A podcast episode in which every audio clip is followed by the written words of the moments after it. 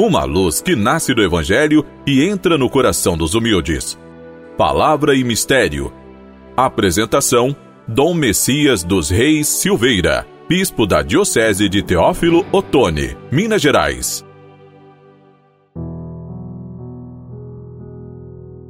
Amigo irmão, amiga irmã, hoje, dia 9 de fevereiro, sexta-feira, o tema do nosso programa é Jesus cura um surdo graça e paz da parte de Deus, o nosso amado Pai.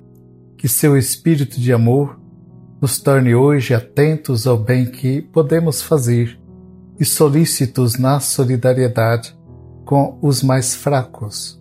Segundo o roteiro do Evangelho de Marcos, Jesus continua sua jornada em território de povos não judeus. Isso não impede que ele ensine que ele faça milagres e curas. Começa a revelar aos poucos que veio trazer a salvação e a liberdade para todos, não apenas para Israel. O texto de hoje conta como trouxeram a Jesus um homem que era surdo e quase não podia falar, e pediram que Jesus lhe impusesse as mãos para curar. Só Marcos narra esse milagre e o faz com uma riqueza de detalhes e pormenores que não encontramos em nenhuma outra cura.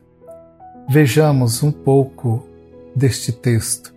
Jesus o tirou do meio da multidão e pôs o dedo nos ouvidos dele. Em seguida, cuspiu e pôs um pouco de saliva na língua do homem. Olhou para o céu, deu um profundo suspiro e disse Efatá, que significa abre-se. Seus ouvidos se abriram, soltou sua língua e ele passou a falar. Rica em detalhes, a narrativa é também rica em significados. Podemos recordar alguns desses significados. O doente não se comunicava, por isso era considerado um surdo, era como um surdo. Ele não ouvia nem anunciava a palavra de Deus. Assim o surdo fazia. Não ouvia e não anunciava. Jesus não é mágico. Ao olhar para o céu, mostra de onde vem o poder que cura a sua ação. Não era simplesmente uma magia. Podemos dizer que o surdo representa todos aqueles que estão fechados e se recusam a acolher a palavra do Evangelho. Fecham-se por também ao relacionamento humano comunitário.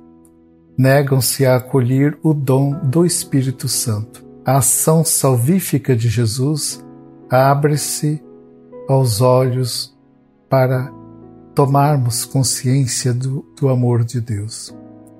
Abre nossos ouvidos para que possamos ouvir e acolher a vontade do Pai e escutar os apelos dos irmãos.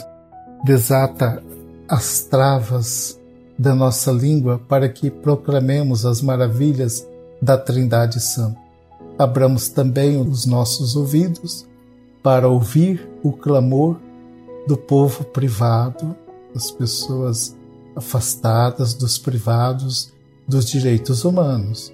Unamo-nos ao organismo nacional e internacional na luta pela promoção da vida, da justiça, do direito e da paz. O convite de Jesus hoje é para que mantenhamos os ouvidos e olhos atentos às necessidades dos nossos irmãos. Amigo irmão, amiga irmã, o programa vai chegando ao final. Espero poder encontrar-me com cada um de vocês novamente no próximo programa. Fiquem com a paz e a bênção do Senhor.